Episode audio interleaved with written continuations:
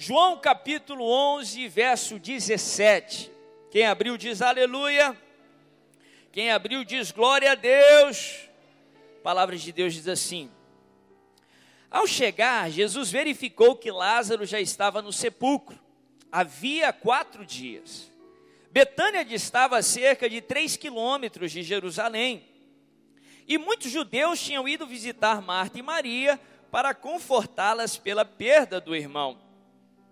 Quando Marta ouviu que Jesus estava chegando, foi encontrá-lo, mas Maria ficou em casa.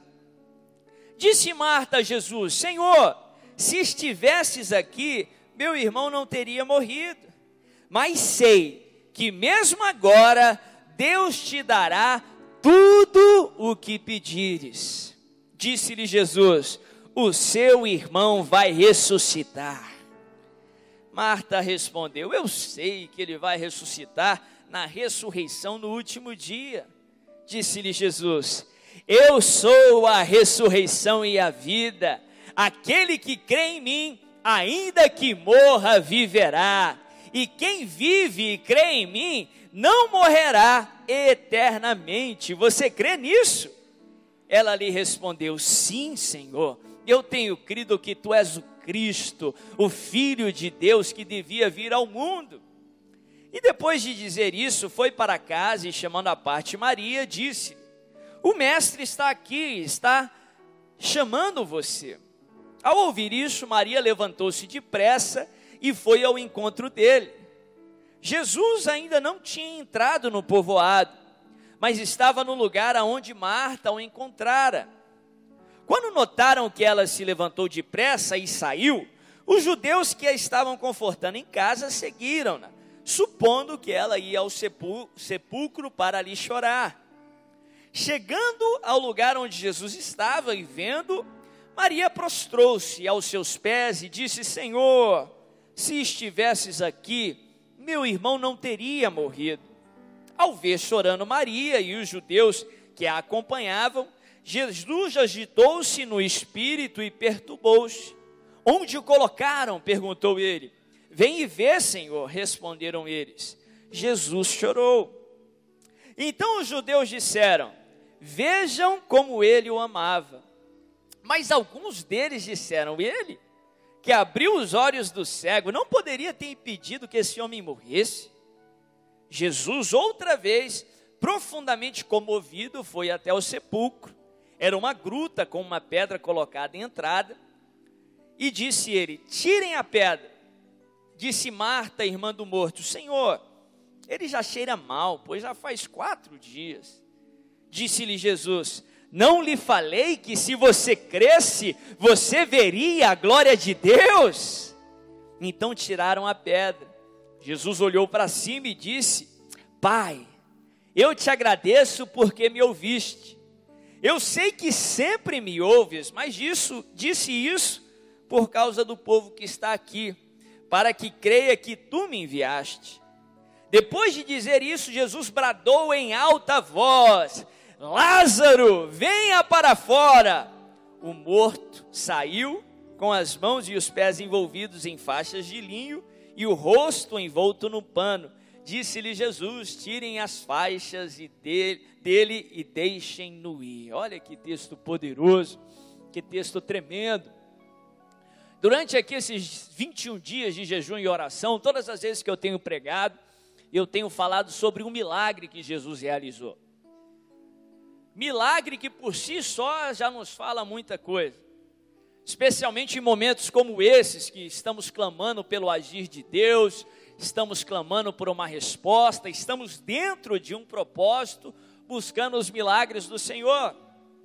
Só os milagres por si só já teriam muito a nos ensinar a alcançar do Senhor os seus milagres.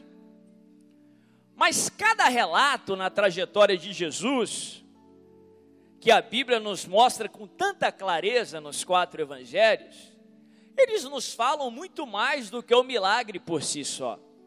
Ele nos ensina muitas verdades, muitos princípios que nos aproximam de Deus, que nos aproximam de Jesus, que nos ensinam sobre a vida cristã, sobre como termos aquilo que Ele veio para nos dar, qualidade de vida, vida em abundância, e nos ensinam a viver o propósito de Deus para as nossas vidas. Eu quero compartilhar algumas lições nesse relato sobre a ressurreição de Lázaro, que é rico, é um banquete celestial que muito tem a nos ensinar, e eu creio que é o que você precisa nessa manhã para sair daqui com seu depósito de fé cheio como ele nunca foi, em nome de Jesus, para que você possa ter a melhor semana da tua vida, em o nome de Jesus. Amém? Primeira lição que eu gostaria de compartilhar com você sobre a ressurreição de Lázaro. Número um, se você está anotando, anota, se não, escreve aí no teu coração, que eu creio que vai ser uma bênção para você. Cuidado com as pessoas que estão à sua volta. Cuidado com as pessoas que estão à sua volta. A Bíblia nos ensina a não ter acepção de pessoas, a amar todos sem reservas, como Cristo ama. Mas cuidado com as pessoas que vão te cercar. Cuidado com as pessoas que você decide andar com elas. Uma coisa é amar uma pessoa, uma coisa é orar por elas, outra coisa é você conviver com ela, outra coisa é você andar com ela, você dá os seus ouvidos a elas, porque apesar da Bíblia nos ensinar a não ter acepção de pessoas, a Bíblia em diversas passagens nos ensina a escolher as pessoas que nós vamos nos associar. A Bíblia nos ensina a escolher as nossas amizades. A Bíblia fala isso de diversas formas, em várias passagens, de uma maneira muito clara. Paulo coloca de uma maneira claríssima, ele diz assim: as más conversações corrompem os bons costumes, corrompem o caráter, aflige o teu ser. Se você andar com uma pessoa que não tem fé, a falta de fé daquela pessoa vai minar a tua fé. Se você andar com uma pessoa que não crê, a incredulidade alheia vai te afetar.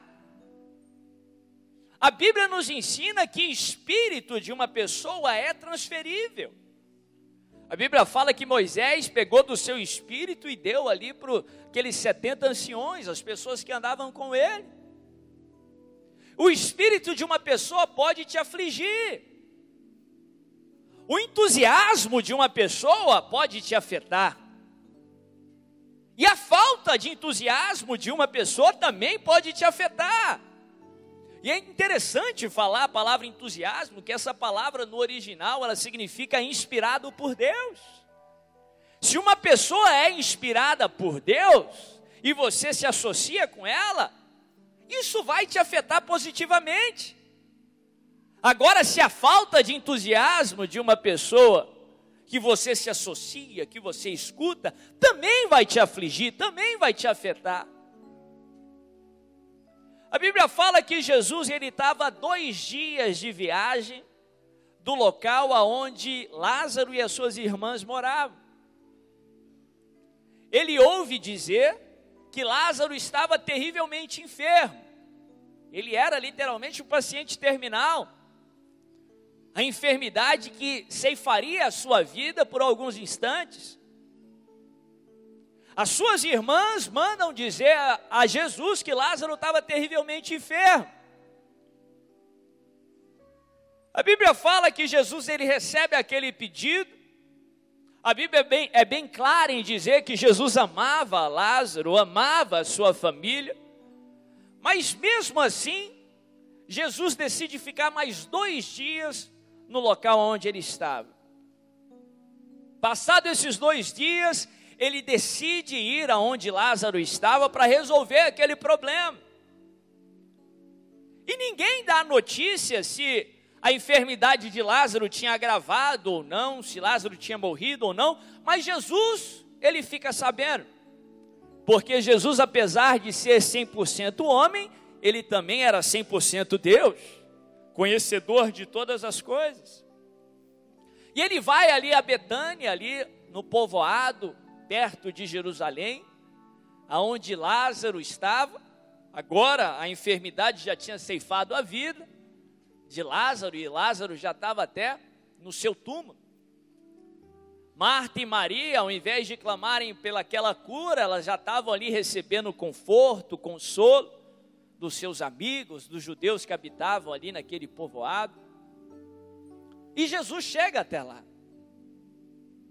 Mas interessante que se não fosse o clamor de Marta e Maria, Jesus não tinha ido até lá. A Bíblia fala que Jesus amava, a Bíblia fala que Jesus se importava, mas foi o clamor das irmãs de Lázaro que levou Jesus até aquele povoado. Porque Deus age através da oração, Deus age através do clamor.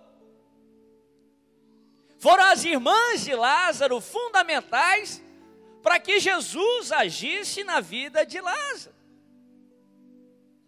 As pessoas que estão à sua volta, quer você tenha ciência disso ou não, são fundamentais para que Jesus ele haja na sua vida. A Bíblia nos mostra isso em diversas passagens. Certa vez na cidade de Cafarnaum, a Bíblia fala que havia um paralítico, eu preguei sobre isso também durante essa semana paralítico que cria que Jesus podia o curar, senão ele não teria ido até Jesus. Só que ele estava impossibilitado de ir até Jesus, porque Jesus era sempre cercado de uma multidão. Ali em Cafarnaum, em particular, Jesus estava dentro de uma casa. Sozinho ele não poderia chegar até Jesus. Só que aquele paralítico tinha os amigos certos. Aquele paralítico andava com as pessoas certas. A Bíblia fala que foram os amigos daquele paralítico que o levaram até Jesus. Que você possa se cercar de amigos que te levem até Jesus. A Bíblia fala que mesmo em dificuldade, mesmo enfrentando resistências. A Bíblia fala que os amigos daquele paralítico tiveram uma ideia sensacional. Não podiam chegar a Jesus no jeito convencional, eles fizeram um buraco no teto, colocaram o paralítico ali naquela maca e fizeram um jeito de levar o paralítico até a frente do Senhor Jesus Cristo. Cuidado com as pessoas que você tem se associado. Cuidado com as pessoas que estão à sua volta. No Antigo Testamento, a Bíblia fala sobre um comandante sírio que era muito bem sucedido no seu tempo. Um comandante sírio que tinha sucesso em todas as suas batalhas, gozava de louvor diante do povo, diante das autoridades superiores, muito famoso no seu país. A Bíblia fala que apesar do seu sucesso todo, ele era leproso. O nome dele era Naamã. E interessante no relato de Naamã, porque apesar de ser esse homem de sucesso, de pertencer a uma nação estrangeira, de não ser israelita, de não ser da nação de Deus, a Bíblia fala que ele se cercou das pessoas certas. Não só uma pessoa, mas algumas pessoas que lhe assessoravam. Que isso não acontece por coincidência, isso foi sua escolha, isso foi sua decisão. A Bíblia fala que ele era leproso de uma nação estrangeira, poucos sabiam disso, porque ele usava todas aquelas armaduras militares da época, só as pessoas mais próximas sabiam da sua deficiência sabiam do seu porém, sabia que ele era leproso. E a Bíblia fala que uma serva da sua esposa, certo dia vira para sua esposa e fala assim: Olha, quem nos dera o meu senhor Naamã estivesse lá diante do profeta Eliseu, o profeta do Deus vivo, porque o profeta oraria ao Senhor e a sua enfermidade seria curada. A Bíblia fala que quando Naamã escuta isso, ele decide ir a Israel, ele decide ir ali ao profeta Eliseu. Interessante, fazendo de uma longa história curta, ele chega ali na casa de Eliseu. Eliseu era um homem de Deus, mas tinha uma personalidade forte. A Bíblia fala que Eliseu nem vai receber aquele comandante estrangeiro. Ele escuta que aquele comandante estava ali, ele manda os seus assessores dizerem ele, darem a ele o recado: olha, vai lá no Rio Jordão, o rio aqui de Israel, e se banhe nele por sete vezes, e você vai ser curado. Pedido simples. Só que o comandante ficou ofendido, porque ele era uma celebridade da época. Ele era uma pessoa extremamente bem-sucedida, extremamente próspera. Ele esperava que o profeta ia receber ele de tapete vermelho, que o profeta ia fazer, não sei, alguma magia lá e ele seria curado, mas não. O profeta nem o recebeu, mandou um recado, um pedido. E ele tinha um preconceito contra a nação de Israel, ele achava que os rios lá de Damasco eram melhores do que aquele rio Jordão, daquela nação estrangeira e ele vai embora para sua casa. Ele tem aqueles, aqueles momentos lá de, de besteira, coloca o ego acima de tudo e vai embora. Quase perde o milagre, só não perdeu porque ele escolheu os assessores certos, ele escolheu os amigos certos, e os seus assessores viram para ele e dizem: Meu senhor, se o profeta tivesse pedido um negócio difícil para você, você não ia fazer? Agora você vai continuar sofrendo, vai, vai morrer dessa enfermidade. Algo simples. É absurdo, mas é simples. Crê nos profetas que você vai prosperar em nome de Jesus. Minha Bíblia fala que ele se banha no rio e ele é completamente curado. A Bíblia fala que na ressurreição da filha de Jairo, acontece um detalhe muito especial que para mim dá ainda mais força a esse princípio. Para você que não sabe, Jesus em vida ele realizou três, três ressurreições durante o seu ministério aqui na terra, enquanto ele era Deus encarnado aqui. Ele ressuscitou Lázaro, ele ressuscitou o filho da viúva de Naim, e ele ressuscitou a filha de Jairo, um líder ali na sinagoga de Cafarnaum.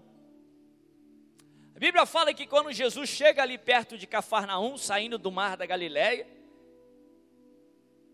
ele entra na cidade ali, ou perto da cidade, Jairo chega desesperado ali até ele e diz: Ó, oh, meu senhor, minha filha está terrivelmente enferma. A filha dele tinha 12 anos. E também foi uma enfermidade que ceifou a vida dela por alguns instantes. Jesus atende o pedido daquele líder da sinagoga, também uma pessoa muito importante ali naquela época, muito conhecido naquela cidade. E ele segue Jairo até a sua casa para curar a sua filha. No meio do caminho, vem uma outra história, um outro problema. Para você que não se lembra, uma mulher que sofria de uma doença de sangramento, de fluxo de sangue há 12 anos. Ela chega até Jesus, toca no manto de Jesus e ela é completamente curada. A Bíblia fala que Jesus, ele pergunta quem me tocou, ela se revela. A Bíblia fala num dos evangelhos que a mulher conta toda a sua história. E nesse meio tempo todo, Lázaro tava, eh, perdão, Jairo estava lá desesperado porque a sua filha estava morrendo. Eu posso imaginar que o desespero de Jairo, talvez por várias vezes ele tentou interromper o mestre. Mas Jesus continuou ouvindo aquela mulher, ele curou aquela mulher. Quando Jesus finalmente se despede da mulher, depois que ela recebeu uma cura, uma cura que Jairo queria para sua filha, chegam alguns amigos de Jairo. Algumas pessoas tentam desencorajar Jairo e dizem assim: Jairo, deixa Jesus para lá. Não incomoda mais o mestre, que a sua filha morreu. Já era, acabou. Talvez se Jesus não tivesse parado, ela não teria morrido, mas ele parou. Agora já era. A Bíblia fala que Jesus ouve aqueles amigos de Jairo. Ao invés de conversar com eles, Jesus nem vira, nem emite uma palavra para aqueles ditos amigos de Jairo, mas vira só para Jairo e diz assim: Não temas, creia somente. Fala para o teu irmão: Não temas, creia somente. Fala para a pessoa que está do outro lado, diz: Não tenha medo, apenas creia. Jesus vai até a casa de Jairo, presta atenção aqui. Quando Jesus chega lá, ele vê aquele alvoroço, todo mundo chorando, triste. Primeira coisa que Jesus diz, ele diz assim: Não temas, a menina não está morta, apenas dorme. Não temas, a menina só está dormindo, ela não morreu. O que, que os amigos de Jairo fizeram? Começaram a rir de Jesus, começaram a caçoar da sua fé. Se alguém já riu da sua fé, riram muito da fé de Jesus. Riram da fé de Jairo. Sabe o que, que Jesus fez? Ele amou todos sem reserva. Ele ama sem acepção de pessoas. Mas sabe o que, que ele fez? Naquele ambiente, naquela casa, Jesus, o amor encarnado, ele ordenou que todo mundo saísse da casa ele ordenou que todo mundo saísse daquele ambiente. Para que a ressurreição ocorra na tua vida, você vai ter que ordenar para que algumas pessoas saiam do seu ambiente. Você vai ter que tirar algumas pessoas da sua casa. Você vai ter que abrir mão de alguns relacionamentos. Você vai ter que abrir mão de algumas amizades. Não é de todo mundo, não. Jesus ele traz três discípulos com ele e traz os pais da, da menina. Só permite que eles estejam na casa. E depois, você sabe, ele diz: Talita, cume, e a menina ressuscita, ela volta à vida, um milagre acontece. Você que quer que milagres aconteçam na tua vida, você tem que escolher as suas amizades. Você tem que escolher os seus relacionamentos. Jesus quer trazer ressurreição, como ele trouxe ressurreição para Lázaro e para a filha de Jairo. Mas para que isso aconteça, você vai ter que abrir mão de alguns relacionamentos. Você vai ter que abrir mão daqueles que minam a sua fé ao invés de edificá-la. Você vai ter que abrir mão daqueles que padecem da incredulidade sofrem com a incredulidade, com a incredulidade ela faz as pessoas sofrerem. E em nome de Jesus, que você possa se associar com as pessoas que creem que você possa ser amigo daquele que tem fé, porque se você vacilar, a fé deles vai te contagiar em nome de Jesus, porque se você enfraquecer, a visão deles vai te fortalecer em nome de Jesus, e é um ambiente perfeito para você conseguir amizades como tais, é na casa do Senhor. Aqui temos pessoas que creem, pessoas imperfeitas, mas que vivem o projeto perfeito do Senhor aqui na face da terra. Cuidado com as pessoas que estão à sua volta. Segunda lição que eu aprendo aqui, eu já mencionei um pouco, pincelei um pouco no primeiro, no primeiro princípio, mas eu não posso deixar de enfatizar. Segunda lição: seja um intercessor. Fala comigo, intercessão mais uma vez, intercessão. A ressurreição de Jairo é uma passagem clara sobre o poder da intercessão. O que é intercessão? Para você entender intercessão, você tem que saber o que é oração. Oração é fundamental para a vida cristã. Oração é a maneira que você fala com Deus. A Bíblia nos ensina a orar repetidas vezes, a orar sem nunca esmurecer, a orar sem cessar, em todo o tempo falar com o Senhor. Deus age através da oração. A oração do justo libera poder de Deus aqui na terra. Tiago fala que a oração do justo é poderosa e eficaz. A oração do justo muito pode em seus efeitos. Jesus queria ressuscitar Lázaro, mas ele só agiu através da intercessão de Marta e Maria. Se Marta e Maria não tivessem pedido, não tivessem clamado, o milagre não aconteceria. Da mesma forma, o Senhor quer responder os seus pedidos.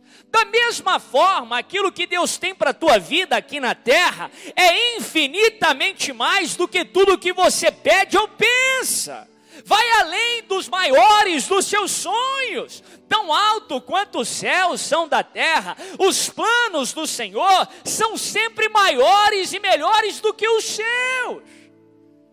Mas ele só vai fazer se você orar. Ele disse: Pedi e o que?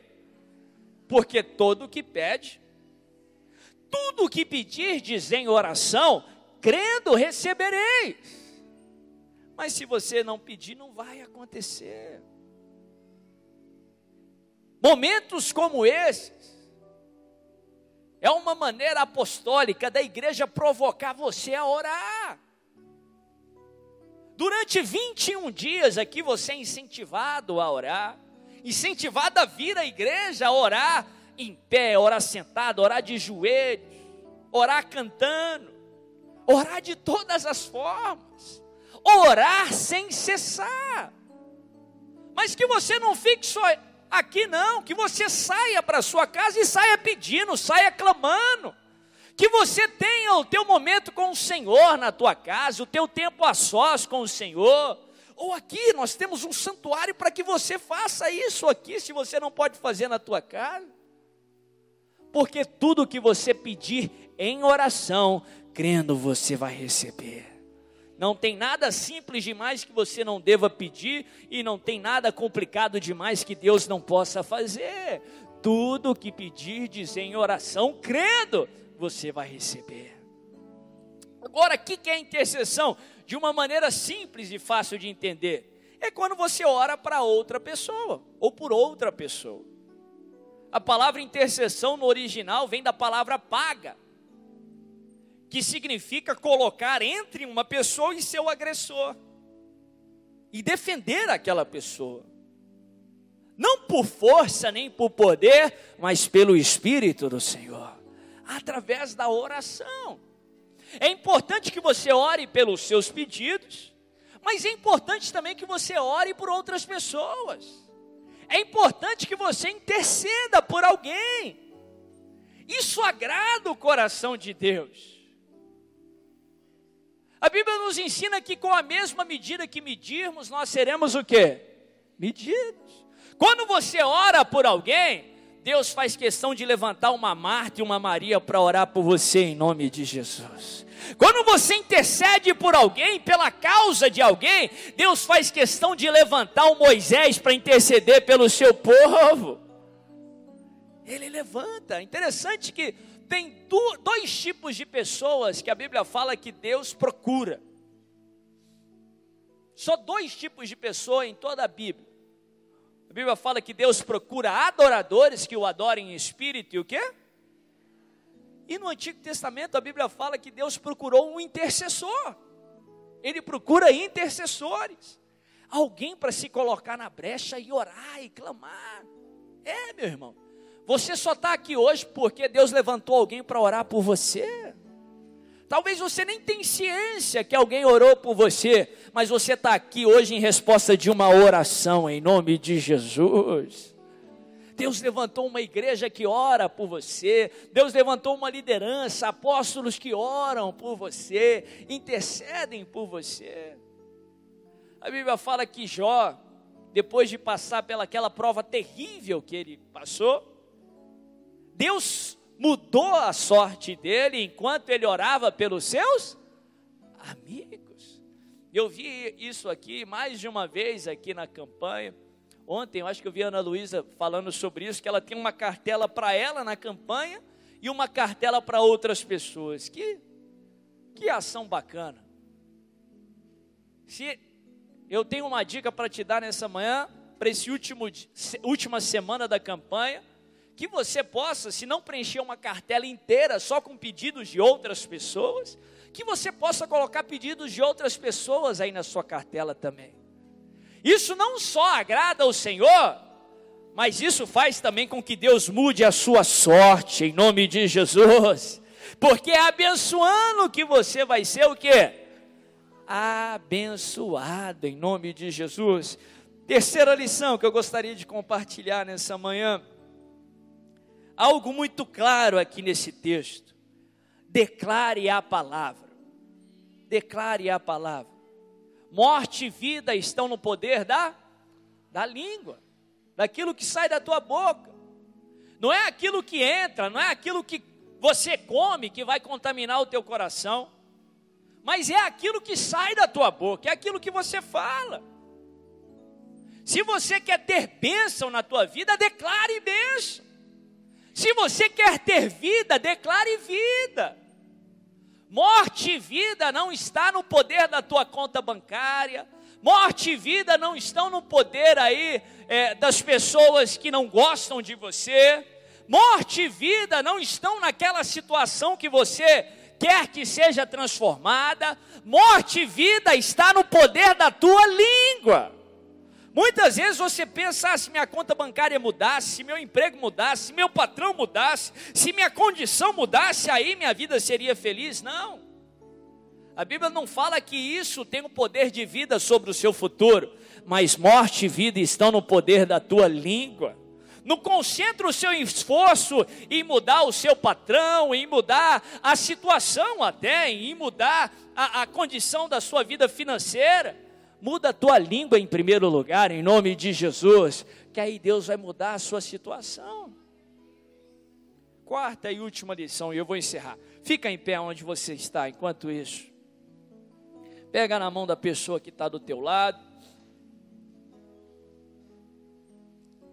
Se você pode, fecha os corredores. Pega na mão da pessoa que está do outro lado, diz assim: morte e vida estão no poder da tua língua.